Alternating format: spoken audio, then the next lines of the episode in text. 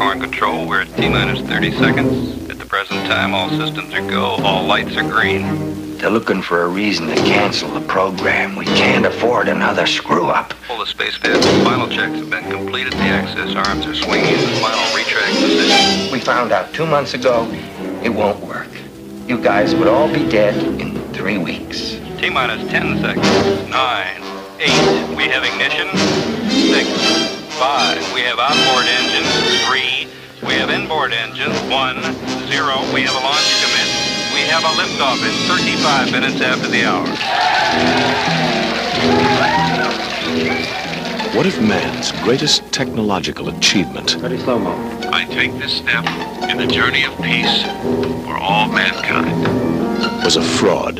Hey, slow-mo. You sound so close. It's hard to believe you really are that far away in space. It's hard for me to believe it too. What if something went Wie wir uns wrong? gerade über Süchte unterhalten haben, die nicht so gesundheitsförderlich sind, äh, können wir uns jetzt über eine Filmsucht unterhalten, die auf jeden Fall sehr erbaulich ist. Also Filmsucht im Allgemeinen und äh, Unternehmen Capricorn gucken aus dem Jahr 1977 im ganz Besonderen. Denn darüber äh, sprechen wir heute. Wer sind wir? Mein Gast, der liebe Kolja Senteur und ich. Hallo Kolja. Hallo Patrick, ich grüße dich zum dritten Mal jetzt. Ja, Mensch, und das letzte Mal ist sehr lange her. Da ist eine ganze Menge passiert in der Zwischenzeit. Ne? Und in aller Leben natürlich, aber bei mir auch besonders viel. Und ähm, das letzte Mal, dass wir gesprochen haben, das ist gefühlt ein Jahr her. Es ist noch nicht ganz ein Jahr, aber es ist Ewigkeiten her. Und äh, es kommt mir gerade wieder vor, ein bisschen vertraut und auch wie neu.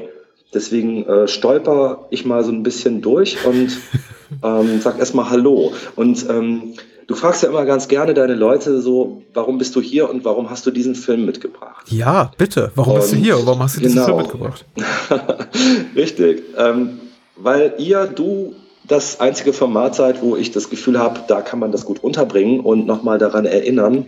Denn äh, ich habe gerade bei Capricorn One, den Film von 77, also ein bisschen das Gefühl, dass der so ein Schattendasein fristet. Und ich hatte jetzt hier bei dir mir vorgenommen, dass wir zusammen, ich muss nachher noch herausfinden, wie du den Film gefunden hast, aber dass wir zusammen vielleicht ein kleines Plädoyer starten, dass der ein oder andere sich dann diesen Film tatsächlich nochmal zu Gemüte führt, weil darum geht's ja hier. Ich will den so ein bisschen schmackhaft machen, weil ich ihn, wie gesagt, etwas vergessen finde. Und da er aktuell auch und schon seit einiger Zeit auch, äh, äh, man kann ihn einfach umsonst schauen auf den üblichen Kanälen. Da liegt er also auch in deutscher Sprache vor und auch in einer okayen Qualität. Ähm, kann man eigentlich an dieser Stelle dann auch pausieren und sich den Film erstmal ansehen.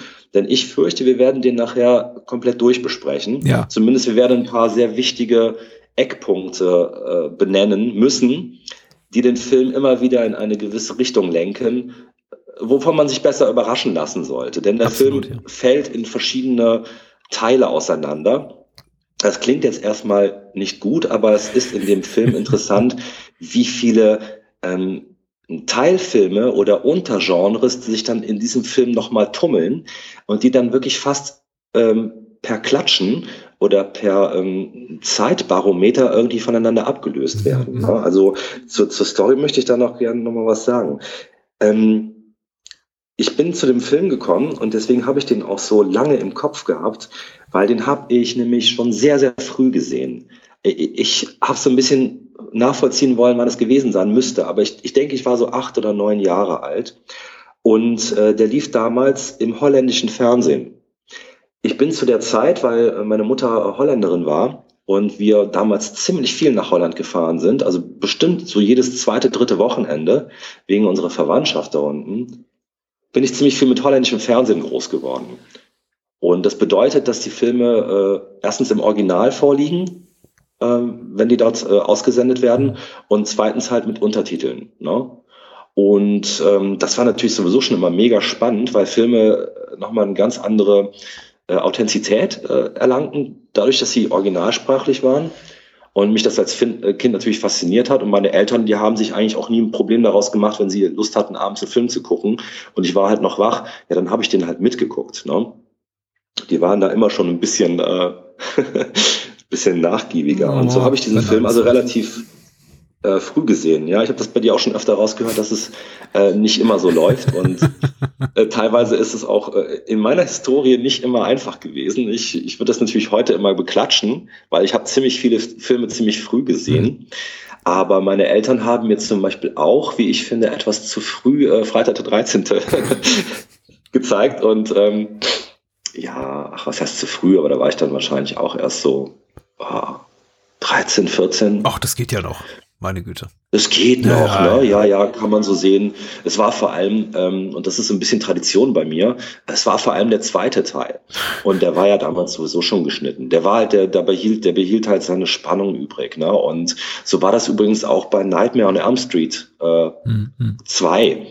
Das war mein erster Elm Street-Film. Oh. Der zweite. Oh. Ja, ja. Und deswegen hat er auch einen ganz besonderen Stellenwert bei mir. Und ich finde den auch, äh, als könnt ihr digital schimpfen, ich finde den auch nach wie vor einen der besten, den zweiten. Auch wenn er komplett aus der Reihe fällt und alle seine neuen Betrachtungsformen so widerfahren hat, ähm, habe ich den halt damals im holländischen TV im Original zum ersten Mal gesehen. Und da war der vor allem ungeschnitten. Das hat er, der war ja in Deutschland jahrelang nicht äh, ungeschnitten zu haben. Und ich habe den damals im TV gesehen. Ich fand den massiv beeindruckend. Und ähm, das ist ja auch bis heute. Ich finde den unheimlich spannend, den zweiten Von Teil. mir wirst du da keinen Widerspruch hören. Ich mag den tatsächlich sehr und ich meine, in den letzten Jahren wurde er ja auch tatsächlich nochmal reevaluiert und rehabilitiert als ja. wirklich maßgebliches Stück äh, queeres Hollywood äh, der 80er Jahre. Und äh, ich habe vor ein paar mhm. Jahren mit Daniel darüber gesprochen und wir waren beide sehr angetan. Ich würde auch sagen, ich würde ihn auf jeden Fall so in die, die Top 3 der Nightmare-Filme stecken. Ja, geht mir ganz genauso. Ja, ich war damals komplett äh, äh, unvorbereitet oder uninformiert, was diesen Charakter Freddy anbelangt und habe den Film halt so genommen, wie er war. Und dann war er für sich genommen einfach ein super spannender Film. Aber lange Rede, kurzer Sinn. Ich bin also, wie gesagt, sehr viel mit holländischem TV oder amerikanischen Originalfilmen äh, in Holland groß geworden. Und das war halt auch einer dieser ganz, ganz beeindruckenden Filme. Und das war komisch, weil ich kam dann damals zurück und dann konnte man sich über diesen Film mit keinem austauschen, weil den hatte ja sonst keiner gesehen.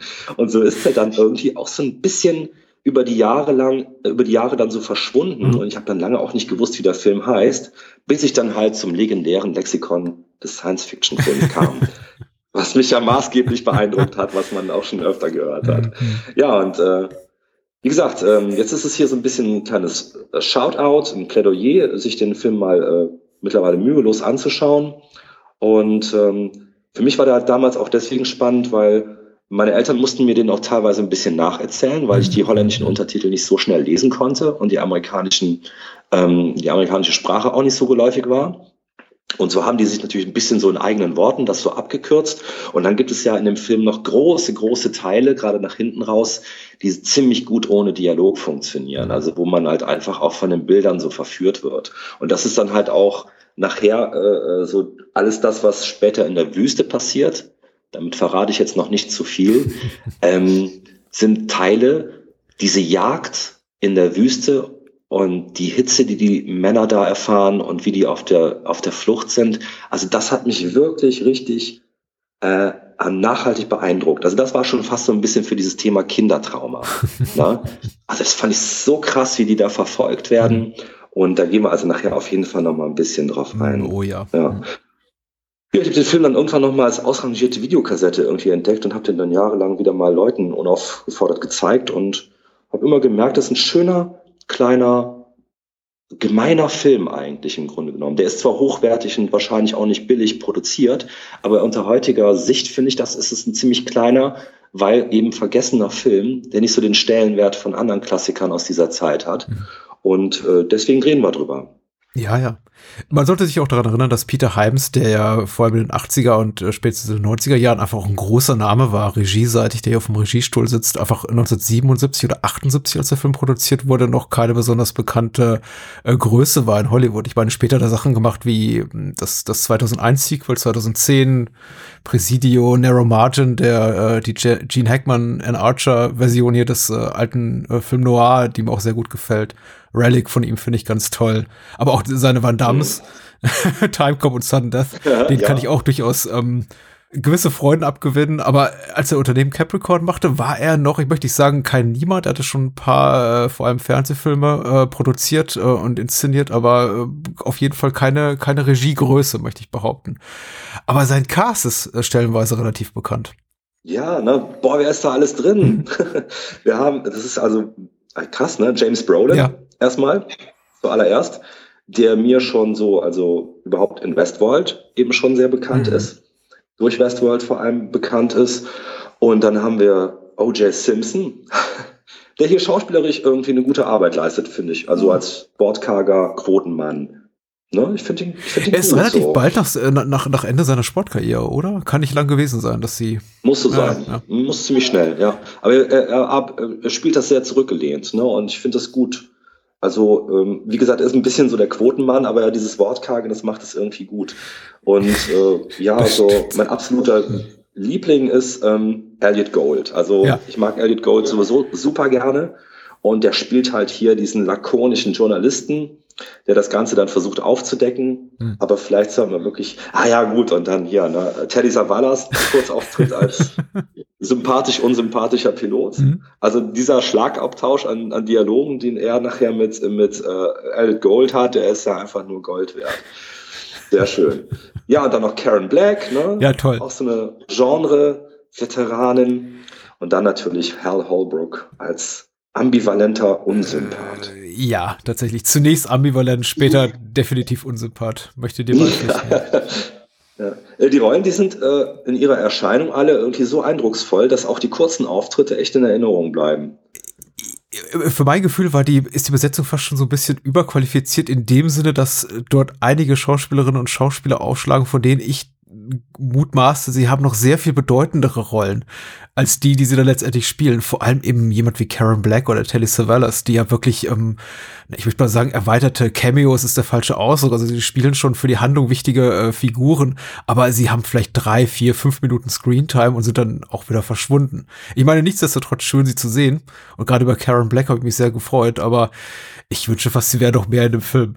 Aber dann wiederum, ich meine, vielleicht auch einfach gut, das so zu genießen und zurück zum Blick auf die 70er und sich einfach daran äh, zu erfreuen, dass es die Möglichkeit gab, hier auch in einem relativ, ich möchte sagen, also nicht klein, aber sagen wir mal mittelgroß produzierten Film so viele bekannte Gesichter zu sehen. Keine großen Stars, möchte ich sagen, abgesehen vielleicht von Elliot Gould.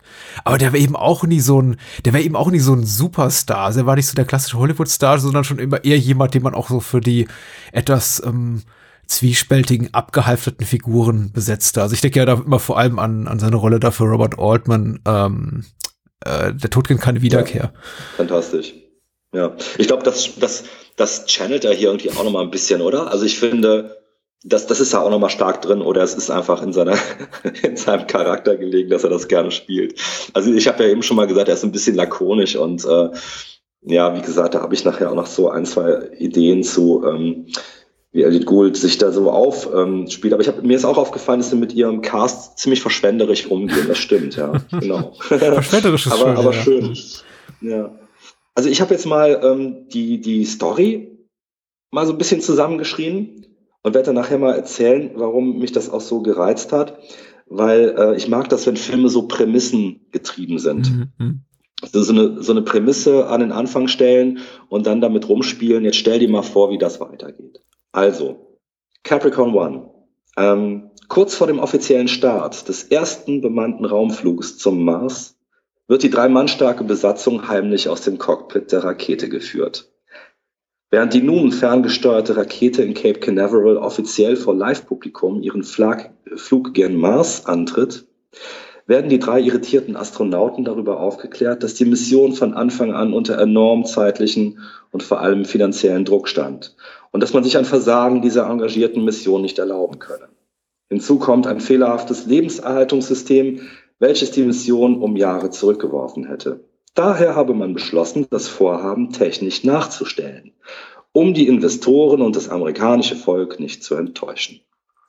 Unter Androhung von Gewalt gegenüber der Familien werden die drei Astronauten gezwungen, bei dieser Farce mitzuspielen. Unter Studiobedingungen werden in einer abgelegenen Gegend in Nevada die rühmlichen Szenen einer scheinbar geglückten Marslandung wochenlang nachgestellt. Alles ist überzeugend genug, bis ein kleiner NASA-Techniker Ungereimtheiten entdeckt und diese an einen Freund bei der Presse weitergibt. Er bezahlt mit seinem Leben dafür. Als die irdische Zeit zur großen Rückkehr der Astronauten gekommen ist, ereignet sich der eigentliche Plot-Twist. Unter den Augen eines Millionenpublikums explodiert die ferngesteuerte Kapsel beim Wiedereintritt in die Erdatmosphäre. Auch unsere drei Helden sehen die fatalen Fernsehbilder in ihrem Versteck und erkennen die Ausweglosigkeit ihrer Situation. Sie beschließen die Flucht durch die Wüste. Die Hintermänner des Komplotts beginnen die gnadenlose Jagd auf die drei. Schließlich gibt es jetzt keinen Grund mehr für Überleben. Ihre einzige Chance ist der Reporter Caulfield, der dem Komplott auf der Spur ist. Denn die Unantastbarkeit der NASA, hier Amerika, muss ja gewährleistet werden. Ausufernd, ne? Äh, äh, total okay.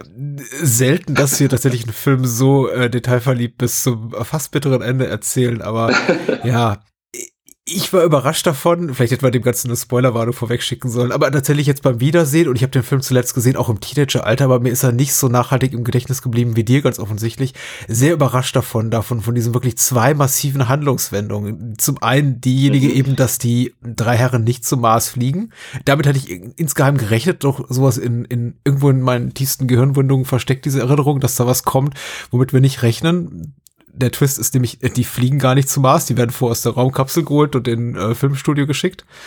Und der andere ist eben, dass sie, ja, wie du bereits jetzt äh, rekapituliert hast, nicht zurückkehren dürfen, weil damit wäre eben die ganze NASA und die amerikanische Raumfahrt im Allgemeinen bloßgestellt und äh, jetzt gilt es sich eben dieser drei Herren zu entledigen.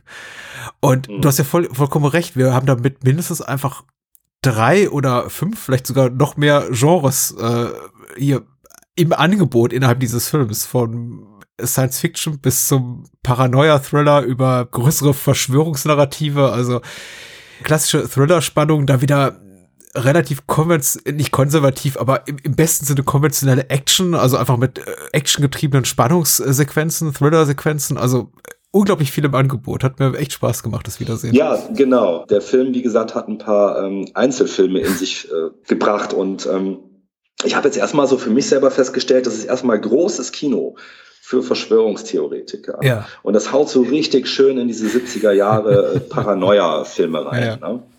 Und dann kommt halt dieser Genre-Mix dazu. Ne? Es ist ein Krimi im Gewand eines Science-Fiction-Films, es ist ein Paranoia-Film.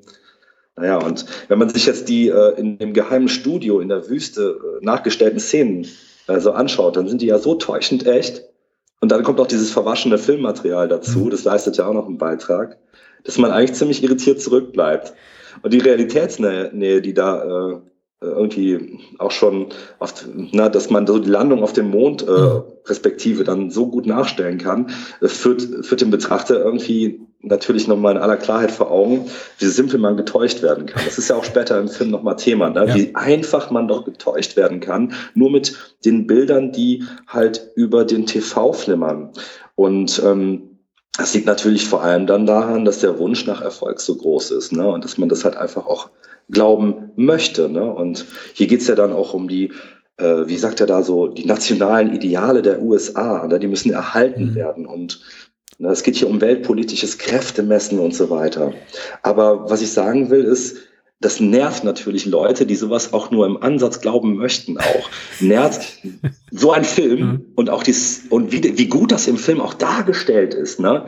Dann mit der Zeitlupe und so weiter, ne? Wie schön das ausgeleuchtet ist. Ja. Da, da denkt man doch, ja, siehst du, da, da, da siehst du es doch. Das geht, das können die machen. Das ist völlig nachvollziehbar, ne? Und so lässt sich das natürlich echt in die Paranoia-Filme der 70er einreihen. Ne? Es ist auch stark Und, simplifiziert, ähm, die Darstellung wirklich dieses Komplotts, also die äh, Weltbevölkerung darüber, darüber hinwegzutäuschen, dass diese drei Astronauten wirklich auf dem Mars gelandet sind. Also da, da, ich, du, ich bin, bin durch verschiedene Gefühle hindurch gewartet beim Sehen des Films. Das, die, die erste Wahrnehmung war, die erste, genau, war, war eben die Frage nach möglichen Logiklöchern und da gab es eben die ein oder andere Stelle, wo ich mich dachte, ja, ist das wirklich so übers Knie gebrochen? Machen die wirklich jetzt eine Live-Schalte, statt einfach die Sachen aufzuzeichnen und da sitzen wirklich Techniker, denen jemand zuruft und jetzt die Zeitlupe und dann drei, zwei, eins auf den Knopf gedrückt, statt einfach dieses Zeug vorab aufzuzeichnen, um einfach möglichen technischen, inszenatorischen Problemen aus dem Weg zu gehen. Also das ist so risikoreich, die ganze Sache, wie das angelegt ist. Das muss eigentlich in die Hose gehen. Und dann kam aber die Erkenntnis, ach nein, Peter Himes und seine Drehbuchautoren, die erzeugen damit einfach Spannung mit diesem sehr, sehr simplen Kniff, indem sie das alles ab wirklich so, so inszenieren, als sei das unglaublich mit heißer Nadel gestrickt. Und immer wieder darauf hinweisen, dass da nur fünf bis zehn Leute Bescheid wissen und das, das könnte jederzeit in die, in die Binsen gehen und alles nicht funktionieren. Und darüber konnte ich mich, mit diesem Gedanken konnte ich mich sehr gut darüber hinwegtrösten, dass das alles sehr, sehr wenig glaubhaft ist, was wir da sehen. Das ist egal, ja. weil das, das Spannende ist ja, dass du als, als Zuschauer zum Komplizen wirst. Mhm. Das machen solche Filme ja immer wieder gerne. Wir haben es, wir würden doch eigentlich ganz gerne, dass unsere drei Astronauten das ganze Ding äh, überleben, dass das Ganze also an die, äh, an die Öffentlichkeit kommt. Mhm und dass der ganze Trickbetrug da irgendwie auffliegt. Aber dennoch fiebern wir mit, dass das jetzt gut geht. Ja, klar. Das, wenn die diese Szenen da so abfeuern, dann wollen wir in dem Moment, dass die Illusion eigentlich funktioniert. Warum auch immer. Na, wir, wir fiebern mit, dass der große Fake, ja, dass der zutrifft, ne? Also dass er, dass er funktioniert. Das ist auch schon komisch. Wir sind da echt Komplizen Absolut, in dem ja. Moment. Das finde ich ganz, ganz eigenartig. Also ich habe jetzt überhaupt, wenn man mal das ganz große Thema aufmacht mit ähm, Verschwörungstheorien, was dieser Film ja an mehreren Stellen auch andeutet, weil auch der Reporter Caulfield, der ähm, tragende Rolle im zweiten Teil spielt, äh, zweiten Teil des Films, von seinem Chefredakteur ja immer mal wieder darauf hingewiesen wird, ja du, du warst ja auch der Meinung, dass es da ähm, mehr als nur einen Schützen bei Kennedy gab und so. Und da werden ja so ein paar Sachen einfach mal so als Bomben reingeworfen, mhm. wo man auch denkt, ah ja, ah ja, ah ja. Ne? ja. Und ich habe mich dann so selber mal gefragt, ich habe ja immer so ein, ich habe immer so ein, ich weiß nicht, wie man das nennt, vielleicht soziopolitisch, wir haben Interesse an Verschwörungen und warum sie gewollt sind oder warum sie funktionieren oder warum da Leute dran festhalten oder was sie daran funktioniert. Und ich glaube, also warum, warum dieser Glaube an abstruse Theorien? Und ich glaube, das liegt daran, weil, weil das bedeuten würde, dass noch jemand die Fäden in den Hand, Händen hält. Das ist ein unheimlich beruhigendes Gefühl, mhm. dass jemand noch die Fäden in den Händen hält, weil wenn eine Pandemie tatsächlich unkontrolliert ist oder tatsächlich jedermann Flugzeuge in Hochhäuser steuern kann, ja, dann zieht einem das doch den Boden unter den Füßen weg. Ja, absolut. Hm. Dann wäre alles willkürlich und alles ist komplett außer Kontrolle. Das wäre schlimm. Und deswegen sagen wir lieber, nee, nee, da, da ist noch irgendein Plan dahinter. Auch hier Umweltkatastrophen. Das ist erfunden. Na, zum Glück. Und die Konspiration bedeutet nämlich auch Lenkung und Kontrolle. Ne? Ja, ja, ja. Das ist so komplett nachvollziehbar. Da gibt es natürlich nochmal zwei maßgeblich voneinander unterscheidbare Arten von Verschwörungsnarrativ. Das eine ist zum Beispiel negativ konnotiert, wie jetzt die, das JFK-Attentat oder meinetwegen dann die Covid-19-Pandemie sei es drum. Ich hoffe, wenn, wenn Menschen das hier hören, ist das alles ausgestanden. Ähm, und, und dann gibt es auch wiederum die gar nicht so negativ konnotierten Dinge, wie eben die fingierte Mondlandung oder eben hier eine fingierte Marslandung oder Marsmission. Mhm. Äh, und das rekurriert ja hier natürlich auf das quasi, ich möchte nicht sagen, die, die, die Mutter aller Verschwörungstheorien, aber die Großtante aller Verschwörungsnarrative, eben dieses von der fingierten Mondlandung, was ja 77, 77 mhm. auch schon seit fast ein Jahr, fast ein Jahrzehnt unterwegs war. Aber eben auch auf so Sachen wie ähm, die, die Aliens in Area 51. Äh, die, die sind jetzt eigentlich eindeutig negativ belegt. Trotzdem wollen eben Leute, obwohl es, obwohl man da nicht nach einer Erklärung suchen muss, sondern auch einfach sagen könnte, naja, gut, das ist so ein, pff, war vielleicht so, war vielleicht auch nicht so, suchen irgendwie nach einer Erklärung. Also da kann ja nicht tatsächlich das, das Heilsversprechen darin liegen, dass man sagt, ich kläre das irgendwie auf, sondern die Leute haben einfach eine, eine Neugier. Aber worauf eigentlich? Weil, weil sie denken, Lichtpunkte am Himmel sind automatisch Aliens und Menschen können nicht zum Mond reisen. Ich frage mich immer, woher das kommt, die Besessenheit mit solchen Gedankenspielereien, dass das alles nicht wahrhaftig sein könnte, was uns da die Autoritäten erzählen. Dann wiederum merke ich eben an mir selber, wenn ich sowas wie das hier gucke, ich finde es ja auch extrem reizvoll. Also so als filmische Fiktion es ist schon ja, reizvoll, da liegt schon ein Reiz, sich sowas anzugucken und sich diesen Gedankenspielereien hinzugeben. Ich war dann ein bisschen tiefer gegangen. Ich habe mich dann gefragt, wenn ich jetzt Teil der Verschwörung selber mhm. wäre, also ich wäre jetzt einer dieser Astronauten, dann frage ich mich halt, äh, wie, wie funktioniert die Psychologie der Ereignisse da? Mhm. Also der Film und, und auch vor allem die Figuren da drin, die versuchen uns ja immer mal wieder, auch während des Films, die Prämisse des Films immer wieder mal neu zu verkaufen. Für mich ist Patriotismus nämlich die Antriebsfeder des ganzen ja. Unternehmens. Ah. Und es geht bis hin zur Täuschung und es geht bis hin zur Verschwörung. Und ähm, weil dann ist dann von der Moral eines desillusionierten Amerikas und äh, die Rede und das Land der unbegrenzten Möglichkeiten darf man nicht enttäuschen und und wir werden dann direkt zu Beginn der Mission ja vom, von diesem Cheftechniker, der die drei da erstmal in die Kapsel lässt, ne? Das ist ja der erste Mensch, direkt am Anfang des Films, der uns und die drei nochmal darauf hinweist, dass diese Mission ja seinen Lebenssinn erfüllt. Und diese Aussage, die steht nachher immer noch stellvertretend für, für die Crew und ähm, also die dahinter funktioniert. Mhm. Und sogar derselben Crew, die dann nachher die Verschwörung auch erstmal deckt und schützt. Ne? Und äh, das ist halt, wie gesagt, so ein bisschen dieser Patriotismus, der hier über die Astronauten so ausgeschüttet wird und sie erstmal abholt. Ne? Und da habe ich mich gefragt, wenn ich da selber drin stecke, woran liegt denn das? Ne? Warum mache ich denn da mit? Und das ist natürlich eine Quatschfrage, weil ich bin kein Amerikaner und ich glaube, es ist eine sehr amerikanische Idee, wenn der Amerikaner sagt, also ich bin für eine Diktatur äh, nicht empfänglich. Ne? Ja. Diktatur, das gibt's bei mir nicht. Aber was wir hier schon haben, ist ein totalitäres System im Mini-Format. Denn wenn man erstmal im selben Boot sitzt, ne, wenn einen das erstmal so von oben beherrscht, dann will man sich das ja auch gut reden. Und so, so ist es auch bei unseren drei Astronauten, denn zwei Drittel der Astronauten die wollen die Lüge immer erstmal unterstützen. Und die reden sich dann mit unterschiedlichen Argumenten froh, ja. ne, wie dem Patriotismus oder aber spätestens die Familien. Und hör doch mhm. mal. Ne? Und so fügen die sich passiv immer wieder ein, äh, bei der Täuschung mitzumachen. Also es ist interessant, wie man dazu neigt, Dinge auch mit zu unterstützen, weil man ja sonst die Hand beißt, die einen füttert. Ne? Das ist halt auch so eine ganz komische Sache dabei. Vielleicht bin ich ja so ein bisschen ja, ich weiß auch nicht, so ein bisschen ins, ins äh, Lavieren gekommen, aber das, das ist mir halt durch den Kopf gegangen, ist, warum äh, unterstützt man ein System, wo man eigentlich weiß, dass es nicht richtig ist, was man da tut. Ne? Und es ist, wird ja hier schnell weg erklärt mit Patriotismus und wir haben eure Familien im, im, äh, im Griff ne? und ihr solltet mal besser gut mitmachen. Ne? Aber das ist schon noch ein bisschen mehr. Die Psychologie der Fügung in der DDR über Jahrzehnte. Ne? Mhm an das System zu glauben, was einen nährt. Das ist interessant. Na, es sind doch, man merkt auf jeden Fall, dass du mit dem Film deutlich länger gelebt hast als ich und äh, dir Zeit äh, du Zeit gehabt hast, dir darüber ausführlich Gedanken zu machen, denn so in dieser Art und Weise, wie du es formulierst, formuliert es der Film natürlich nicht. Man könnte sogar sagen, die äh, beiden Astronauten neben, neben James Brolin, nämlich hier Walker und Willis, sind weitgehend stumm. Die stehen die meiste Zeit eigentlich nur in der Gegend rum und geben mal kleinlaut Widerworte im Sinne von, ja, komm, spielen wir doch mit, was, was, was soll's. Aber äh, so richtig ja. gut und schlau vor allem und nachvollziehbar können sie gar nicht formulieren, ihre Gründe. Aber die werden schon darin liegen, in dem, was du da gerade sagst.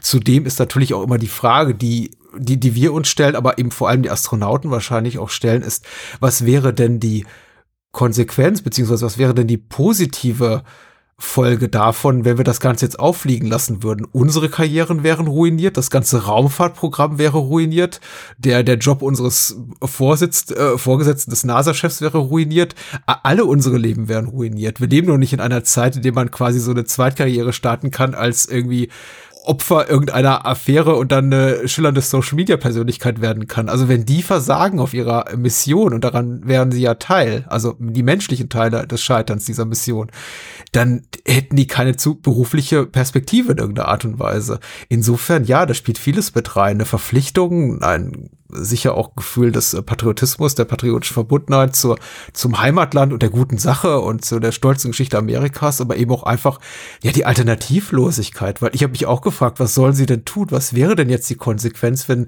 O.J. Simpson oder äh, James Brolin oder Sam Waterston jetzt sagen würde, nee, ist nicht, mache ich nicht. Ich gehe nach Hause, äh, lass mich raus.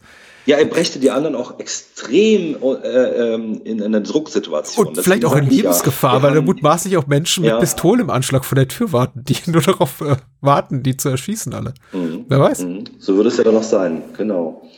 Und ähm, deswegen, das ist aber auch so ein Nebenschauplatz. Ich habe natürlich auch äh, interessanterweise, wie gesagt, als, als ähm, Zuschauer ist man bei Filmen ja häufig irgendwie so Kind zweier Welten. Das, das habe ich vor allem bei Gericht, äh, äh, bei Gerichtsthrillern, also oft das Gefühl, wenn ich so zwei Plädoyers nebeneinander höre und dann muss man so ein bisschen zugeben, dass wenn das Plädoyer der Gegenseite irgendwie auch gut ist, dass man da plötzlich irgendwie denkt, ah ja, ja stimmt. Also ja doch, ne, so könnte ich mir das auch vorstellen. Und ja. ich muss dann noch mal gerade äh, irgendwie so ein bisschen diesen äh, Charakter dieses Dr. Callaways äh, nochmal herausstellen hier, also auch des Schauspielers Hal Holbrook, der übrigens unglaublich alt geworden ist. Ne? Der ist erst vor einem Jahr gestorben. Also ich meine, um Gottes Willen, dann ist er schon vor einem Jahr gestorben, aber der ist irgendwie bei einer 100 geworden, glaube ich, irgendwie. Ja. Also irre Schauspieler. Also wie man einen Schauspieler, eine Schauspielkarriere darauf aufbauen kann, dass man unsympathisch ist, das verdient ja auch großen Respekt. Und wenn der seinen Monolog am relativ am Anfang des Filmes schon hält, wo er die drei Astronauten zum ersten Mal aus der Kapsel holt und sagt, so, ihr müsst jetzt Teil einer Verschwörung werden. Und der dann in diesem Monolog das ganze Ausmaß und das Dilemma dieses Plots perfekt zusammenfasst. Wenn er dann versucht, die drei so mit dem Hinweis auf diese nationale Bedeutung des Marsfluges und ja, irgendwie, wie gesagt, die, die größeren Ziele, da ist ja dann auch die Rede von, ähm, versucht er die ja zur Kooperation zu bewegen. Und das macht er so gut, man muss ihm einfach glauben. Ja, also auch wenn man seine Methode gleichzeitig irgendwie total verurteilenswert findet, ne, mhm. aber seine Ansprache, die, die durchaus auswendig gelernt, gelernt wirkt, weil die ist gespickt mit Anekdoten ja. und zwischenmenschlichen Schwächen angereichert, ne, und vom Traum der Menschheit und dem Opfer ist ja da auch die Rede und man hätte ja auch den Kongress im Nacken, mhm. aber man, man, man kauft ihm erstmal ab, ach Gott, der Arme, ja, der hat's auch nicht leicht so ungefähr, Absolut, ne, und wie, ja wie der diese Rede vorbereitet hat, um diese drei Jungs da erstmal abzuholen in ihrem ersten ähm, Entsetzen, das ist schon eine, ein Highlight des Films, wie der das spielt. Das mag jetzt ein minutenlanger Monolog sein, ähnlich wie meiner gerade, aber es ist im Film auch toll, diesem Mann zuzuschauen, wie der das runterspielt.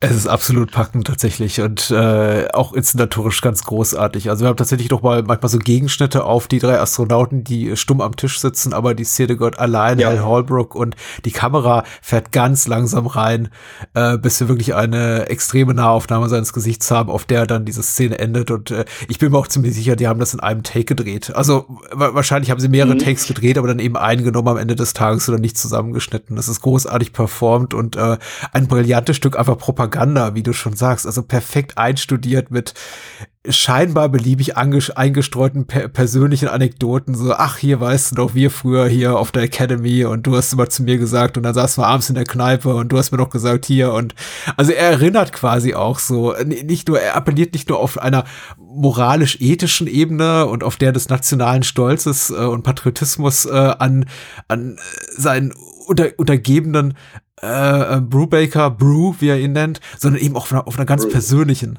Ich war, war da auch so drin tatsächlich. Ich war auch, ich habe es fast bedauert, dass die Szene irgendwann vorbei war. Ja, also das saugt einen wirklich an. Ich bin sowieso ganz froh darum, wie dieser Film auch so beginnt. Der hat ja diesen Mut äh, eines langen Szenenaufbaus. Ne? Wir sehen ja diese, diese, diese Rakete.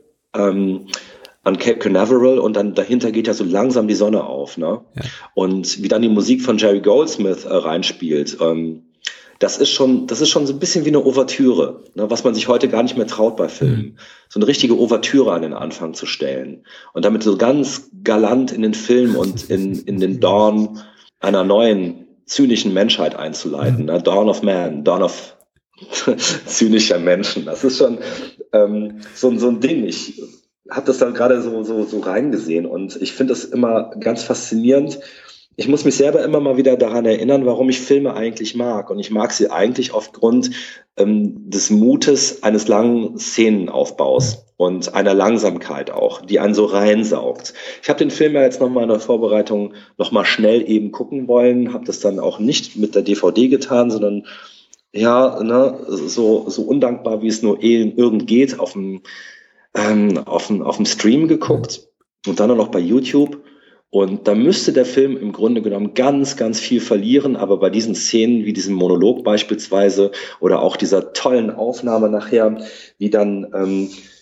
äh, diese Marslandung für, fürs TV erstmal erfolgreich inszeniert worden ist. Ja. Ne? Und dann wird das mit den Studioaufnahmen kombiniert, wie die Kamera so ganz langsam aus dem Set herauszoomt und die Falschheit und, und das Inszenierte immer deutlicher wird. Ne? Und darunter wird dann diese Ansprache des Präsidenten, wir haben am heutigen Tag stolz zu mhm. sein, so miteinander kombiniert, wie es ja widersprüchlicher kaum sein kann. Das ist so zynisch, ne? Ja. Und das funktioniert nur, weil es so eine langsame Kamerafahrt ist und wir die Geduld haben müssen, uns diese Sprache, diese Ansprache vom Präsidenten, die gespickt ist mit Plattitüden, anhören zu müssen, während wir visuell die ganze Inszenierung und, und die Falschheit dessen aushalten müssen. Das kann nur die Langsamkeit erreichen. Ja, absolut. Und das bringt uns natürlich auch wieder in so eine ambivalente Gefühlslage, in der wir zum einen natürlich eigentlich das, was die Astronauten und Callaway da tun, verurteilen müssten, weil sie begehen ja äh, Betrug an der amerikanischen Bevölkerung. Da werden wertvolle Steuermillionen oder Milliarden einfach so verpufft, weil es offensichtlich da einfach schlechte Verträge gab mit äh, Dienstleistern, die da Sicherheitssysteme der Kapsel installieren sollten. Und auf der anderen Weise werden uns eben aber auch die Regierungsoberen als so korruptes äh, nicht jetzt mal nur so politisch korruptes, aber auch mo persönlich, moralisch korruptes Pakt präsentiert. Also der, der Präsident tritt ja niemals wirklich so in Erscheinung, ist offensichtlich desinteressiert überhaupt an der amerikanischen Raumfahrt. Der Vizepräsident, den wir zu Gesicht, äh, zu Beginn kurz zu Gesicht bekommen, ist ein, ist ein Spanner, der erstmal hier beim Raketenstart irgendwie eine, eine Assistentin mit seinem äh, Fern, Fernrohr auf die Fernglaser auf die, auf den Hintern guckt. Also, das ist alles so. Im Grunde wünschen wir denen ja auch, dass sie auf die Nase fallen oder betrogen werden, möchte ich mal sagen, dass man es denen mal so zeigt. Ja, da kommt noch diese tolle Zeile von Hal Holbrook, das muss ich dich leider unterbrechen, ja. wo er sagt, wisst ihr, wer heute da war? Nicht der Präsident, ja. der Vizepräsident. Ja der Vizepräsident und seine fette Frau. das ist so, ist respektierlich, unglaublich. Aber ja. es, es, bringt in einem Satz zum Ausdruck, wo die sich gerade befinden. Ne? Die sind im Engpass, ne? die brauchen Gelder, sie brauchen Zukunft, sie wollen ihren Job irgendwie, äh, äh, wie gesagt, sichern und, und, und alle sind gegen sie. Und das, das spiegelt ja auch durchaus ein bisschen die Sichtweise dieses zynischen äh, Amerikas äh, wieder, ne? das so in diesen 70ern irgendwie auch wirklich da war. Ja deswegen finde ich auch so toll, dass der äh, Elliot Gould als, als dieser Reporter so diese Gegenposition einnimmt. Ich glaube, als dieses Wunder der Marslandung passiert, da guckt er, glaube ich, noch nicht mal zu, oder? Ich glaube, es gibt keine Szene im Film, wo der da auch gebannt am Fernseher sitzt, sondern wahrscheinlich war er eintrinken. Das beeindruckt dich ihn nicht sonderlich, das stimmt, ja. Überhaupt ja. nicht. Der ist halt irgendwie, der steht halt so für, für das Amerika der Gegenwart, finde ich, ne? Und der hat so eher weltliche Bedürfnisse und weltliche Probleme. Ja, ja. Und der ist eher so an so eine Art von Watergate-Desillusion interessiert. Ja.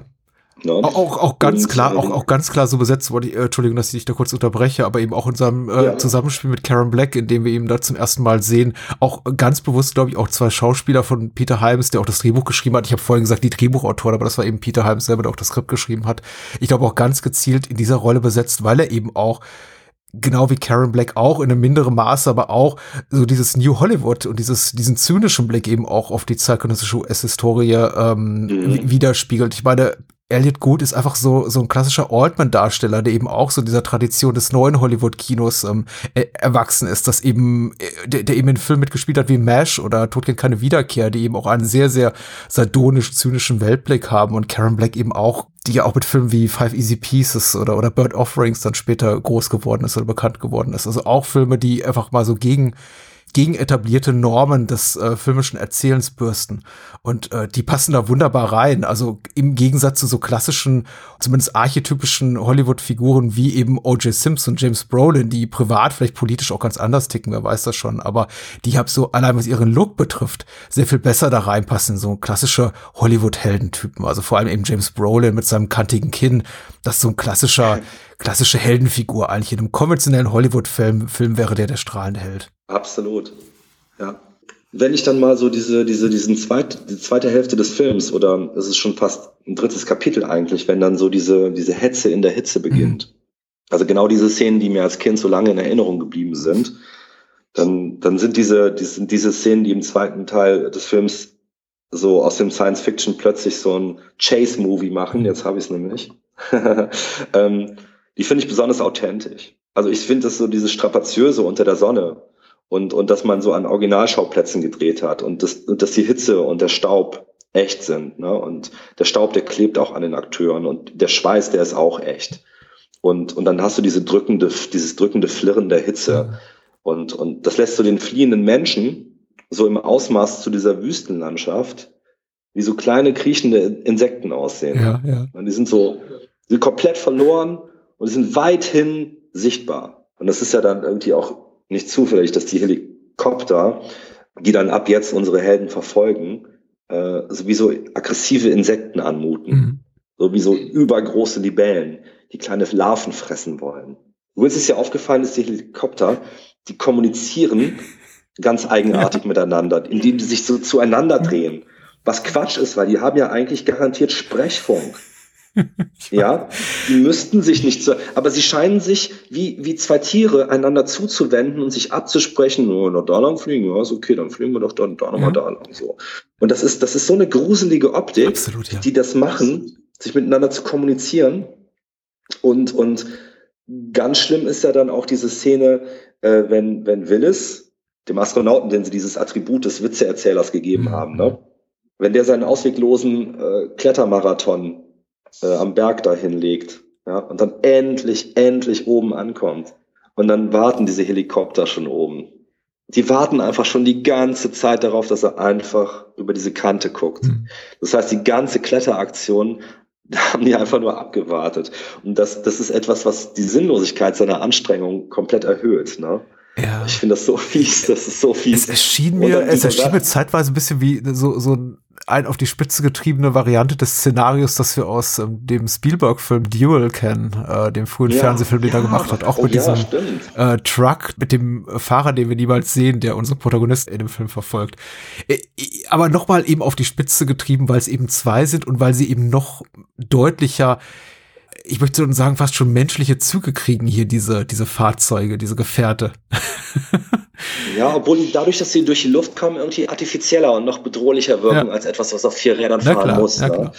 Sie, sie, sie, sie machen es ein ganz klein bisschen kaputt, indem sie sich am Ende des Films dazu entscheiden, die, ähm, die Piloten Ja, schade, da dachte ich auch. Das hätte ich nicht gemacht. Das hätte ich irgendwie versucht, anders zu lösen. Aber na gut, ähm, sie mussten irgendwie die Verengung äh, des Fluchtweges irgendwie verdeutlichen. Mhm. Ne? Das ist aber, aber auch so mit diesen also nochmals, dieser Klettermarathon von Willis mit diesem, äh, kombiniert mit diesem Witz, den er da so sich selber erzählt und am Ende kommt dieser Spruch, sie, sie ist auf dem Dach, verstehst du, sie ist auf dem Dach und er ist ja dann in dem Moment auch oben angekommen. Das mag ein bisschen Holzhammermäßig sein, aber mich immer tierisch beeindruckt schon wieder. Ne? Und ich sag mal, hier die Wüste, ne, die wir im Hintergrund sehen. Lag das an der Musik von Goldsmith oder warum hat mich das die ganze Zeit an Planet der Affen erinnert? Weißt du da was drüber? Was ist das für eine Frage? Das ist so nur einfach deine persönliche Wahrnehmung. Also ich denke mal. Sind das nicht ähnliche Kulissen irgendwie? Mm. Könnte das nicht auch aus Planet der Affen sein? So, ich meine, habe ich da was wiedererkannt? Irgendwie kam mir das nur so vor. Nicht, dass ich wüsste, ehrlich gesagt. Also mir ist diesbezüglich nichts aufgefallen. Ich finde eben auch Goldsmiths Score, so toller hier ist, äh, sehr viel weniger experimentell, als er äh, knapp zehn Jahre zuvor oh, ja. für, für Planet der Affen war. Also ich muss sagen, Planet der Affen ist nochmal so ein anderes Qualitätsniveau. Wobei ich hier seine Arbeit sehr, sehr toll finde. Aber also mir ist diesbezüglich nichts aufgefallen, aber hey. Maybe. Ja, Felsen sind irgendwie Felsen. Ne? Ich habe ja auch diese Leute, die, die immer irgendwelche Backlots glauben. Die USA sind so groß, die sind so groß. Ja, ja man möchte das wahrscheinlich ja. irgendwie auch. Ja. Übrigens so groß und so groß, ne? Also um das jetzt mal abschließend nochmal zu, zu thematisieren, diese, dieses Alleinsein in der Wüste, ähm, das ist ja so, das hat ja sowas von, also nicht Platzangst, aber das ist ja das Gegenteil, dieses, diese, diese Agoraphobie, mhm. ne?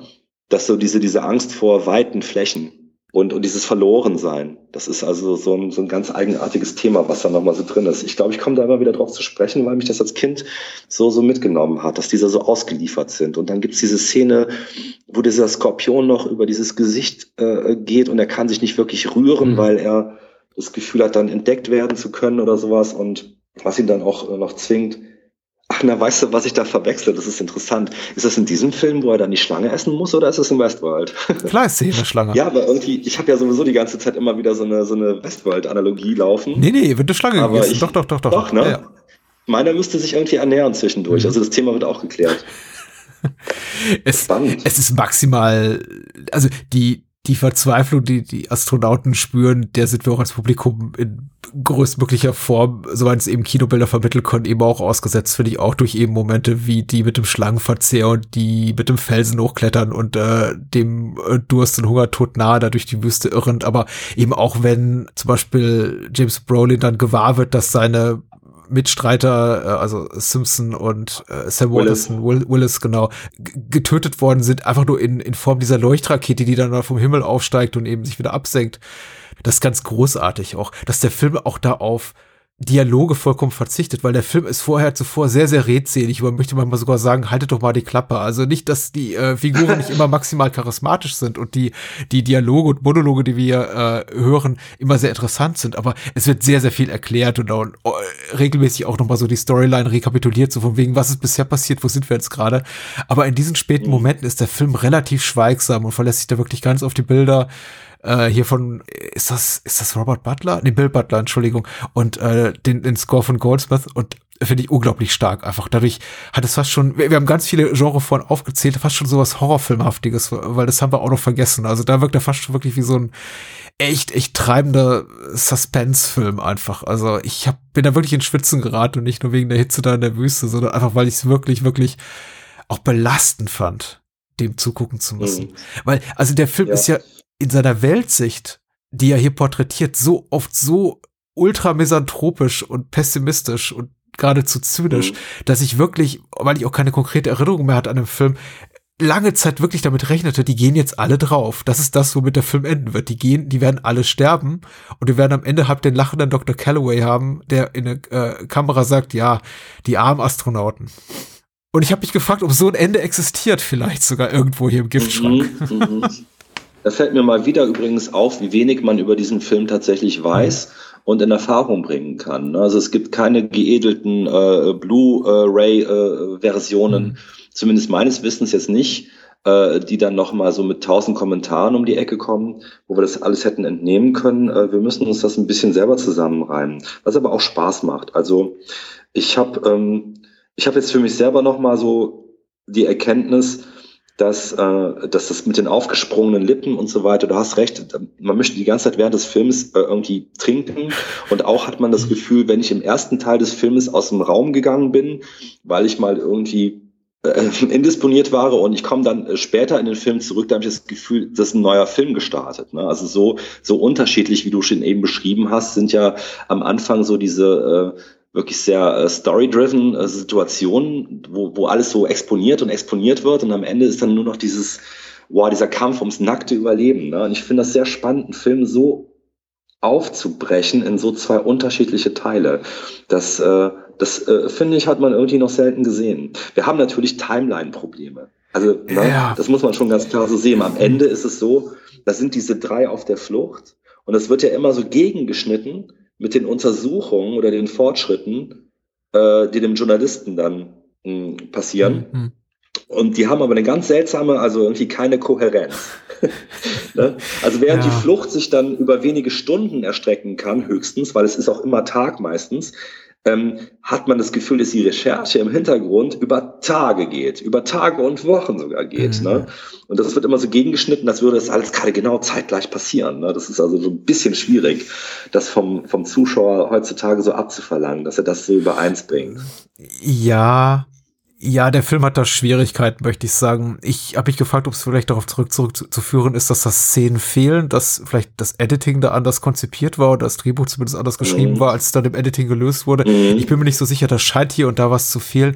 Finde ich jetzt letztendlich nicht so problematisch, weil spannend ist es so oder so. Und wie gesagt, da dienen auch manchmal so einfach die die vermeintlichen Logikschwächen dazu, die Spannung zu, noch zu befördern hier und da. Aber ja, also ich habe mich auch zwei, drei Mal an der Stirn gekratzt und dachte, wie, was, wo, weil, also mir fiel es besonders auf, zum Beispiel eine Actionsequenz mit ähm, Elliot Gould als äh, Robert Caulfield, wo, bei dem ich mich immer fragte, ob er nach Holden Caulfield, also dem, dem Protagonisten von, von Fänger im Roggen benannt ist, weil Caulfield ist für mich einfach so ein einfach sehr, sehr bedeutsamer literarischer Name und ähm, Fänger im Roggen einfach so ein Standardwerk aus dem amerikanischen Schulunterricht. Ja, okay. Also, es ist für mich so als, als, als Figurenname ein bisschen verbrannt oder vorbelastet, möchte ich mal sagen. Deswegen war ich überrascht, die Figur so benannt zu sehen. Aber gut, vielleicht auch wirklich einfach nur dem Zufall geschuldet. Aber äh, zurück zur Verfolgungsjagd. Also nicht ist ja keine Verfolgungsjagd. Ihm, ihm werden die Bremsen an seinem Auto gekappt oder seinem Motor manipuliert und er rast dann eben mutmaßlich mit, so zeigt der Tacho an, 100 Meilen angeblich durch, ähm, äh, durch die City. Und ich dachte mir, nee, so funktioniert das Ganze nicht. Also das, das ist nicht der Effekt, den einfach eine durchgeschnittene Bremsleitung hat. Also im besten Falle hältst du eine gewisse Geschwindigkeit und verlangsamst dann bei der nächsten Steigung, aber dass du einfach immer nur wie im Weltall kontinuierlich immer weiter beschleunigst, das ist also, das, nee. Ja, das ist der Filmsprache geschuldet. Genau. Das kann ich, das kann ich gut Und der Film bezieht sich Das ja auch kein weiteres Mal darauf. Er verschwindet dann einfach aus der Handlung, nur um dann 30, 40 Minuten später ohne weiteren Kommentar wieder aufzutauchen. So von wegen, ja, das ist eben passiert, aber lass uns nicht mehr darüber reden. Ja, es ist wirklich ein einfaches Element, was eingestreut wird, weil der Regisseur oder, oder der Editor, vielleicht ist derselbe, das muss ich jetzt zugeben, dass ich es nicht weiß, ähm, äh, beschlossen hat, wir brauchen jetzt hier nochmal gerade irgendwie so eine Sequenz, so eine Action-Sequenz. Wir müssen nochmal gerade ein bisschen wachgerüttelt werden. Es ist ja sowieso erstaunlich, mit welcher Sorgfalt und fast schon Subtilität sie alles im Hintergrund äh, machen. Na, indem sie dann zum Beispiel diesen einen NASA-Mitarbeiter verschwinden Ja, lassen, Elliot, was genau, völlig, völlig unnötig ist, dass sie dann sogar seine Adresse versuchen zu verschleiern, indem da plötzlich eine neue Frau eingezogen Mhm. sein soll, was echt ein bisschen übertrieben ist. Und auf der anderen Seite ähm, äh, schießen sie auf Elliot Gould und schneiden seine Brems. Ähm, weißt du, das ist so alles so, auf denen wird dauernd irgendwie Anschläge verübt, während sie überall im Hintergrund irgendwie versuchen, ähm, das Ganze subtil zu lösen. Und erst am Ende, als drittes, glaube ich, Hm. Kommen sie erst auf die Idee, ah, wir könnten dem ja Drogen unterjubeln, ne? Dann, dann können wir den vielleicht dann doch so kriegen. Also das Erschießen hat's nicht gebracht, das Durchschneiden der Bremskabel hat's nicht gebracht, aber vielleicht könnten wir den Drogen unterjubeln. Das geht ja nun gar nicht in Amerika.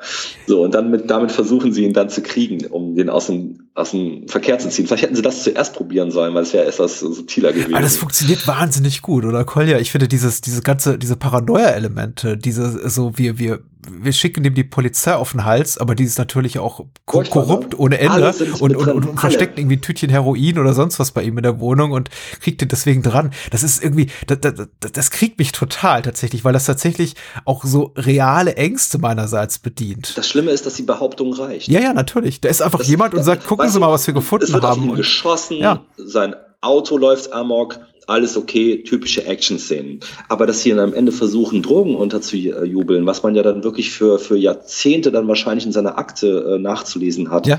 Das ist komischerweise viel bedrohlicher, weil da hat man das Gefühl, oh Gott, das könnte wirklich passieren. Ja, Also die natürlich. brauchen es nur echt, die brauchen es nur behaupten. Genau deswegen, Ja. weil es eben nachvollziehbarer ist. Also, weil man muss ja Mhm, einfach so sagen, stimmt. das Ganze, was dort vor sich geht, fingierte Marslandung und so weiter und äh, groß angelegte Mordkomplotte und Vertuschungsmechanismen, ähm, die da greifen, das ist ja alles sehr, sehr weit entrückt von unserer gelebten Alltagsrealität. Aber dass da ein Polizist vor der Tür steht und sagt, übrigens hier, wir haben ein Tütchen Heroin bei Ihnen gefunden. Ja. Ihre berufliche wie private Zukunft ist ruiniert. Schönen Dank auch. Wenn sie, selbst wenn sie freikommen, sie kriegen so schnell wieder keinen Job und das war's jetzt. Es ist äh, eine gruselige Vorstellung tatsächlich, ja. Beim Mund. Ja. Und man weiß eben auch, dass gerade in dem Beruf, in, in dem Bereich, in dem er arbeitet, in dem beruflichen eben als äh, Journalist, in dem eben Unbefangenheit und Integrität ganz wichtige Werte sind, sowas einfach ähm, karrierezerstörend sein kann. Und Elliot Gould ist eben auch sowieso so eine Figur, der eben auch nicht der, der Hollywood typische Dude ist, von dem man sagt, ach, der, der kann das ab, der ist wie Teflon, an dem gleitet alles ab. Der, der ist eben auch so jemand, dem man zutraut, dass der, dass der unter die Räder kommen könnte. Und der steht ja auch immer kurz davor. Ich meine, er hat keine Zahnbürste, aber dafür irgendwie 15 verschiedene äh, Alkoholiker rumstehen. Ne? Und das ist natürlich auch der, der Rolle geschuldet. Aber zum Beispiel äh, sein Einsatzleiter, also oder sein Chefredakteur, ne? wie vehement der diesem Gould nicht glaubt, also wie vehement er gegen ihn ist, das ist schon fast eine Zumutung für den, für den Zuschauer, finde ich, weil da kommt so ein, ähm, so ein, so ein, so ein Mensch auf dich zu und sagt, hör mal, ich bin hier einer ganz großen Sache auf der Spur. Gib mir einfach mal zwei Tage Zeit zum Recherchieren und ein bisschen Kohle. Vertrau mir mal. Und die sind natürlich, genau wie all diese, diese Polizei-Chiefs in diesen ganzen 70er-Jahre-Filmen, nein, du hast nur Scheiße zu steigen. Hau ab. Und er holt ihn ja dann jetzt aus dem Gefängnis raus, ne? aber auch nur, um ihn dann echt feuern zu dürfen.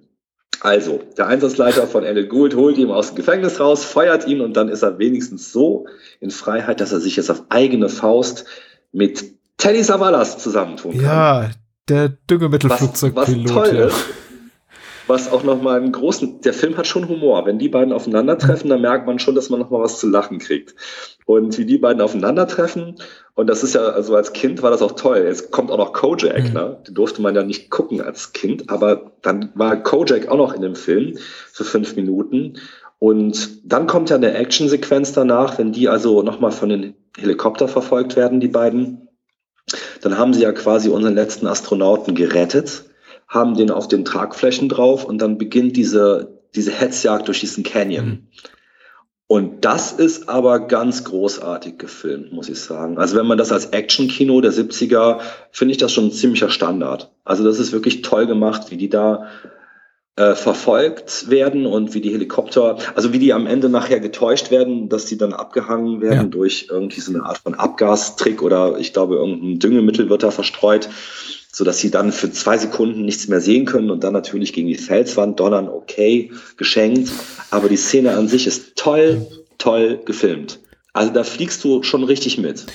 Also das ist schon wirklich toll inszeniert. Ja, und ich wollte jetzt auch bedichten über die äh, vorhergegangene äh, Actionsequenz mit irgendwie hier Elliot Goods äh, Auto mit der gekappten Bremsleitung sagen, dass sie nicht gut aussieht. Also sie entbehrt jeglicher Logik, aber sie sieht grad, Ja. grandios aus. Vor allem, wenn dann eben ihr äh, Caulfield mit äh, inklusive Karre da über die Brücke springt, über die hochgeklappte und äh, fast gegen die gegenüberliegende Wand da äh, schlägt. Da habe ich mir schon ein bisschen Sorgen gemacht. Boah, sie- das ist echt ja, knapp, ja, stimmt. Ja. ja. Doch, das sieht schon alles Das sehr, sehr, sehr gut aus, ja. Ja, das stimmt. Um Gottes Willen, ja. Ja, wie kommt, wie kommt Caulfield eigentlich da drauf? Ähm, dass er da einer Verschwörung auf der, auf der Spur ist, also sein endliches oder im Film inszeniertes äh, Überzeugungsmoment stammt ja dann daher, dass die vermeintliche Witwe, Ja. Brubaker, also die, die Frau von dem ähm, Astronauten Brubaker, die ja hier dann die Filmfrau von James Brolin ist. Und das sollte man im Hinterkopf behalten. Denn sie zeigt jetzt im Caulfield eine alte äh, Aufnahme aus den Ferien letzten Jahres, wo sie dann äh, zufälligerweise in den Ferien ähm, bei den Aufnahmen eines Films zugegen war. ja. Und zwar haben sie einen, gesehen, dass ein Western äh, gedreht worden ist in Flat Rock. Und da hat dann ähm, ja dieser Charakter gesagt, Mensch, ich finde das Wahnsinn, wie die das hier inszenieren. Und das sieht so überzeugend aus. Und das, da kann man noch mal sehen, wie leicht man die Menschen äh, um die Nase, also an der Nase herumführen kann Ja. und wie, wie alt man ihnen da was unterjubeln kann. Und das Schöne ist, wir sehen die ganze Zeit so Ausschnitte aus dem typischen Western. Weißt du, da wird geballert, da fällt jemand vom Saloondach herunter. Da fährt eine Kutsche vorbei und ich denke nur die ganze Zeit, ja klar, James Brolin in Westworld, weißt du?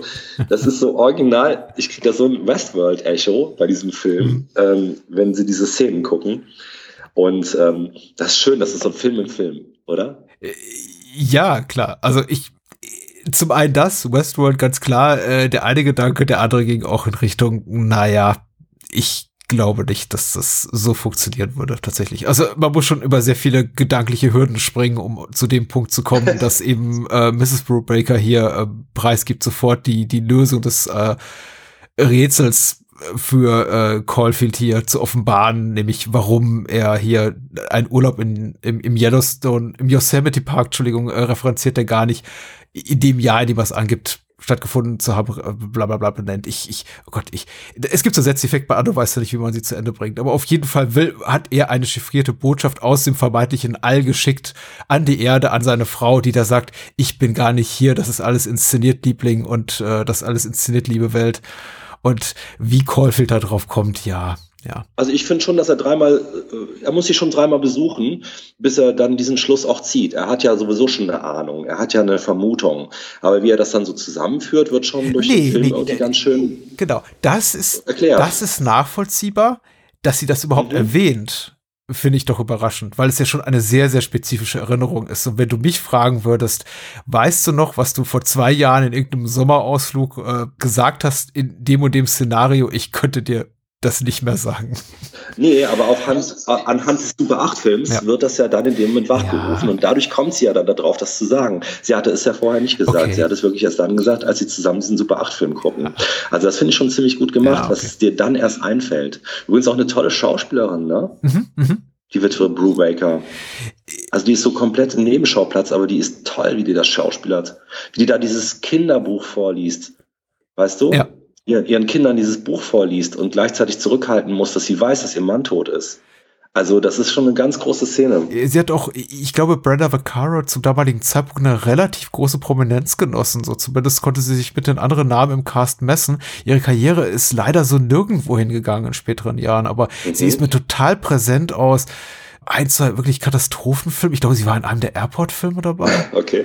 Äh, der, der 70er Jahre und so ein Gesicht, was einfach irgendwann verschwunden ist. Aber sie ist wirklich, wirklich gut. Und sie wirklich wird doch, glaube ich, hier an, an zweiter, dritter, dritter Stelle in den Opening Credits genannt. Also. Mhm. Wie gesagt, Peter Himes wusste schon, was er tut. Die ist wirklich jede der Rollen exquisit besetzt. Und wenn sie dann eben Rollen verkörpert werden von jetzt nicht ganz so talentierten Menschen wie O.J. Simpson, der jetzt einfach kein gelernter Schauspieler ist, dann wird er zumindest in eine Rolle gesteckt, die seinen Qualitäten angemessen ist. Also niemand fällt dir unangenehm auf. Äh, das ist aber auch das Talent, was James Cameron bei äh, äh Schwarzenegger gesehen hat. Mhm. Ne? Gib ihm eine wortkarge Rolle, dann ist er fantastisch. Vermutlich, ja. Ja, also für mich ist dieser ganze Film, um das jetzt mal auf den Punkt zu bringen, äh, der, der siedelt sich halt für mich perfekt an in so einem 70er Jahre. Also die 70er, die sind für mich sowieso so ein Lieblingsjahrzehnt für Science Fiction. Mhm. Also da sind meine Lieblings-Science-Fiction-Filme gemacht worden, wenn man jetzt mich fragen würde. Mhm. Ne? Also bei mir geht es so, so los mit Lautlos im Weltall und dann steigert sich das über, über Westworld, über, über Stepford Wives. Mhm. Und dann geht das hin bis zu des Teufels Saat. Mhm. Muss auch unbedingt mal besprochen werden. Und dann, dann, dann, wie gesagt, dann gipfelt das nachher so in unheimliche Begegnungen und dann im besten aller Filme The Motion Picture. Und damit sind für mich die 70er komplett Star Trek The Motion Picture, ja. Ja, klar, natürlich. Okay. Ja, ich, ich weiß auch nicht, für mich sind 70er Jahre eigentlich so eine ganz tolle Science-Fiction-Zeit. Wir haben ja diese goldene Ära, mhm der, der 50er Jahre, wo alles irgendwie silberpoliert ist und da geht's erstmal nur um die Imagination überhaupt irgendwie äh, in neue Welten aufzubrechen. Und in den 70ern kriegt das so eine dystopische Aufgeräumtheit mit, ja, die Technik rächt sich ja auch ein bisschen mhm. und wir sind da eigentlich mehr ausgeliefert, als dass sie uns dient und so weiter. Ne? Und wir haben so, eine, so ein kaltes Erwachen, ähm, so ein Kater nach, dem, nach der Golden Era. Und ja, äh, ja das finde ich so, das ist so ziemlich so von der, von der, von der Bedeutung der Science Fiction, äh, wie sie so angeordnet werden kann, äh, finde ich die 70er besonders schmutzig, aber irgendwie auch wahrheitstreu und irgendwie ja, ich mag die sehr gerne, diese Zeit. Es geht mir ähnlich tatsächlich, weil ich bin zwar technisch ein Kind der 80er, also in den späten 70er Jahren geboren, aber allein nur aufgrund der Tatsache, dass ich natürlich nicht meine früheste Kindheit schon im Kinosaal verbracht habe, bin ich naturgemäß mit Filmen der 70er Jahre aufgewachsen. Das heißt, die haben mich maßgeblich geprägt. Ich äh, ja. glaube, also Menschen blicken heute nostalgisch zurück auf Gremlins und Goonies und E.T. und dergleichen, aber die Filme, die ich eben im Kino gesehen, also die habe ich auch irgendwann gesehen, klar, aber die Filme, die ich davor gesehen habe, das waren eben die von dir benannten Filme. Also ich bin mir sicher, Demon Seed, also Jahre gesehen zu haben, bevor ich sowas wie Gremlins sah. Weil, weil das einfach die Filme auch waren, die im Fernsehen liefen. Und die habe ich hier eben geguckt und klar, haben die mich geprägt. Heute ist natürlich für mich auch schwierig, unbefangen zu sagen, das ist irgendwie das beste, Ze äh, die beste Ära oder die beste Dekade für den Science-Fiction-Film. Aber ich kann jetzt zumindest recht geben, dass äh, für den US-Science-Fiction-Film die 70er Jahre ganz, ganz grandios war, weil ich auch denke, man äh, verabschiedet sich so auch aufgrund der eigenen Raumfahrthistorie vielleicht und politischen Historie mit Beginn der ausklingenden 60er Jahre von früheren Idealen und blickt einfach etwas kritischer, vielleicht auch etwas despektierlicher auf, äh, auf den Fortschritt und auf die Zukunft. Ähm, äh, du hast gerade das, das Stichwort Dystopie genannt und äh, das ist eben auch für mich ein ganz, ganz wichtiges. Ich gucke tatsächlich lieber Stoffe, die sich äh, mit einem kritischen Auge zukünftigen Visionen widmen, als äh, solche, die nostalgisch gefärbt in die nur auf das Potenzial gucken, das so die Wissenschaft mit sich bringt. Und äh, also ich komme jetzt vom Hölzchen auf Stöckchen. Will eigentlich sagen, ich gucke auch gerne sowas wie eine fantastische Reise, wo Menschen geschrumpft werden und im menschlichen Körper injiziert werden. Mhm. Das bietet auch andere Reize. Mhm. Aber das ist eben auch so ein mhm. vollkommen äh, Technologie. Das ist aber Fantasy. Ja, ist Fantasy zum einen und wenn man es als Science Fiction wertet, könnte man zumindest sagen, es ist ein sehr, sehr wohlwollender Blick auf äh, Science-Fiction-Topoi und ein sehr unkritischer Blick. Aber ich liebe es einfach, wenn eben äh, einfach ein bisschen, ja. bisschen genauer hingeguckt wird und geguckt wird, auch in welche negative Richtung sowas eskalieren kann. Ja, ich will auch nicht sagen, dass ein 69er äh, Science Fiction nicht zu den 70ern zählen darf. Das sind ja alles Überleitungen, ne? Aber. Ja, fantastische Reise war 63 oder so. Das ist noch eine völlig andere Ära, ja. Ja. Aber es ist halt vieles ist halt trivial und ähm, in den 70ern bekommt das so eine Rauheit. Ja auch in der Körnung des Films. und das finde ich halt ganz äh, faszinierend. Ach so, übrigens noch eine letzte Sache. Die NASA wehrt sich energisch. Gegen äh, die Behauptung, sie hätte am Entstehung des Films mitgearbeitet. Das wollte ich nochmal ganz deutlich sagen. ja. ja, Wer hätte es gedacht? Ja. Wer hätte es gedacht? Naja, weil alles so authentisch wirkt. Nee, aber das ist, ich glaube, zum Schluss mag ich noch mal so sagen, dass ich irgendwie so, so Filme mag. Ich meine, es hätte für mich auch so eine, äh, durchaus eine Kurzgeschichte bei, bei Twilight Zone sein mhm. dürfen, wo man einfach mit einer ganz harten Prämisse ins Feld geht und sagt, so stell dir mal vor, dieser und dieser Umstand wäre jetzt und bumm, daraus ergibt sich die Geschichte. Das finde ich immer ganz spannende Situationen, wie man so äh, eine Story aufbauen kann. Mhm. mhm. Ich habe so einige Stories gepitcht, weil ich ja, äh, da haben wir noch nie drüber gesprochen. Wir, ich habe ja viele Jahre lang ähm, Kurzgeschichten illustriert, also Comics gezeichnet. Ja. Und zwar für, ähm, für den Weißblech Verlag. Mhm. Die haben da so eine Omnibus-Serie, die ist auch bis zum heutigen Tage aktuell.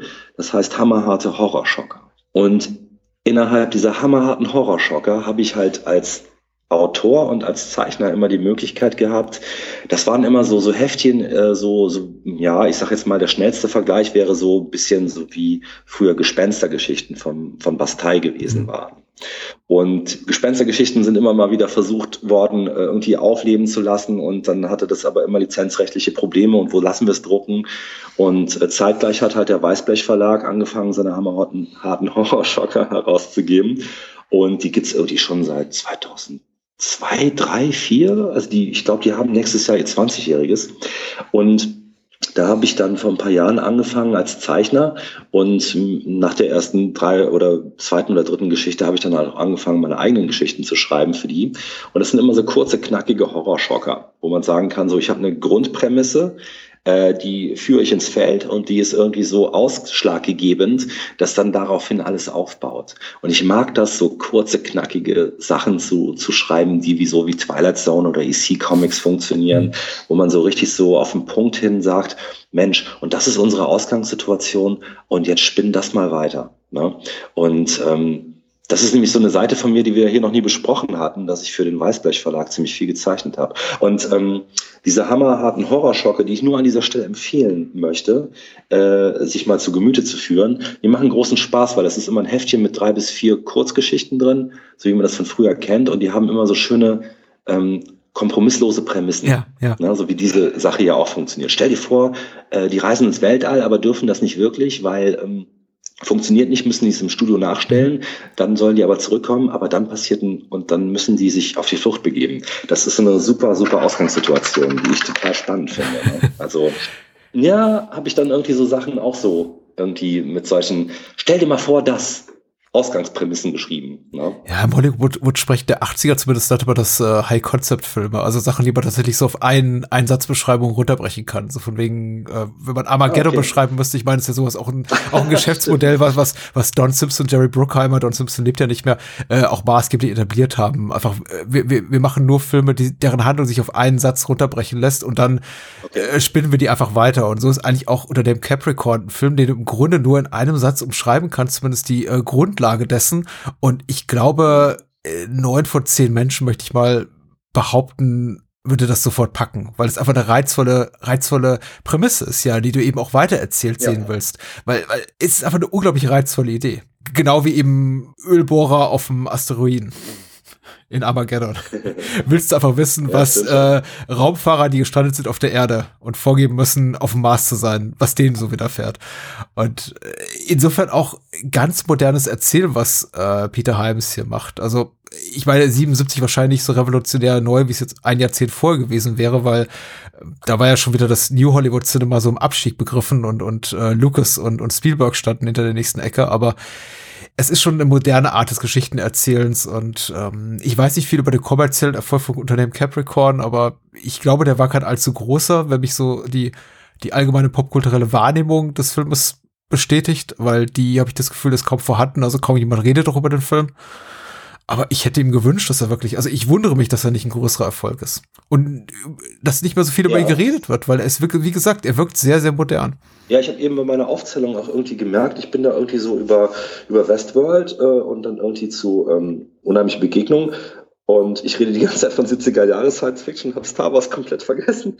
Das ist interessant, ähm, weil 77 ist natürlich genau das Jahr von Star Wars auch. Ne? Vielleicht kann man da noch mutmaßen, dass ich das da irgendwie nicht gegen behaupten konnte.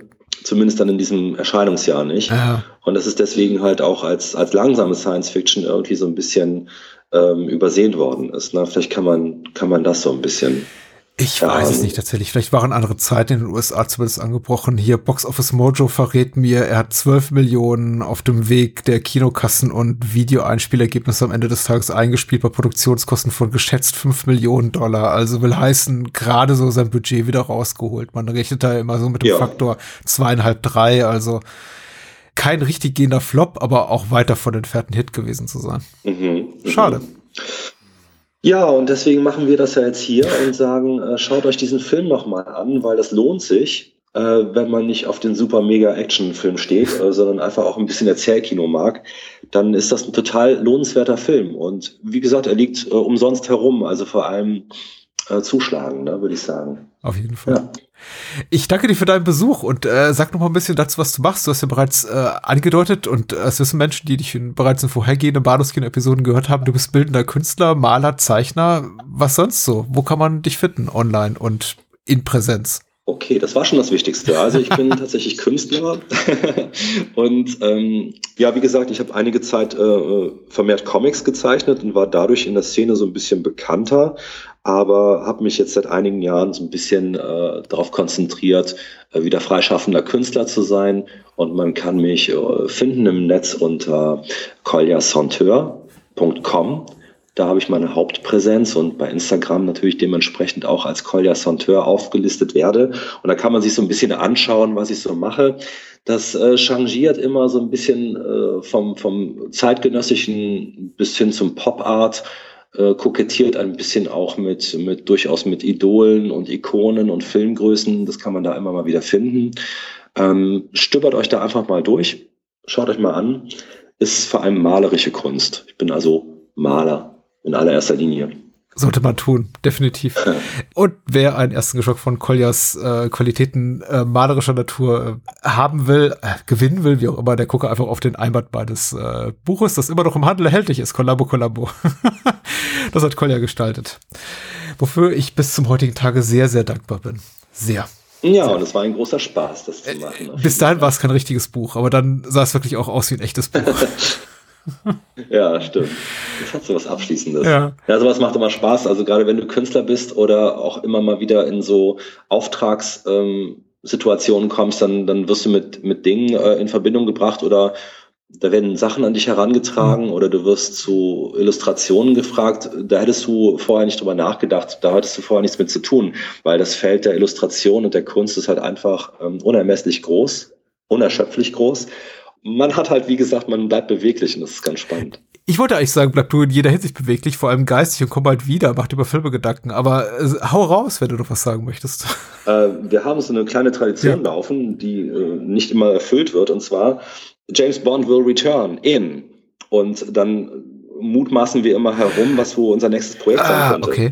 Okay, okay. Und dann sage ich schon mal so, ich hätte mal Bock auf XY. Und manchmal kommt das dann so und manchmal auch nicht. So, beim letzten Mal habe ich dann doch was anderes vorgeschlagen. Aber jetzt bin ich mir ganz sicher, dass ich mit dir besprechen möchte. Ah, ah, Die Weite der Nacht. The Vast of Night wird unser okay. nächstes Projekt sein.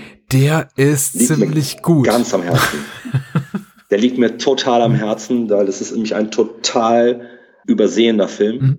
der extrem kompetent gemacht ist, der wie ein Sog funktioniert und wo ich auch attestieren muss, Chapeau, dass man heute noch den Mut hat, so langsame Filme zu drehen. Ich finde den klasse. Lass uns Und den müssen wir unbedingt besprechen, weil das noch nicht viele andere getan Lass uns haben. das machen. Ein Film, von dem meine Frau sagte, ich weiß nicht, was der Film soll, aber ich fand ihn gut.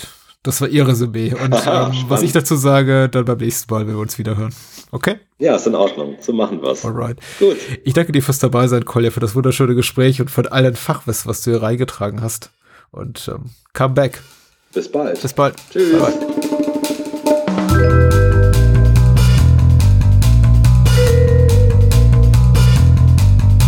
Das war's. Mehr Bahnhofskino und die Bahnhofskino Extended Edition gibt es bei iTunes, Spotify und überall, wo es gute Podcasts gibt. Und denkt bitte daran, eure Unterstützung durch eine Patreon-Patenschaft oder PayPal-Spende sichert diesem Podcast das Überleben. Unter bahnhofskino.com findet ihr alle Möglichkeiten, uns unter die Arme zu greifen. Vielen Dank fürs Zuhören und adios.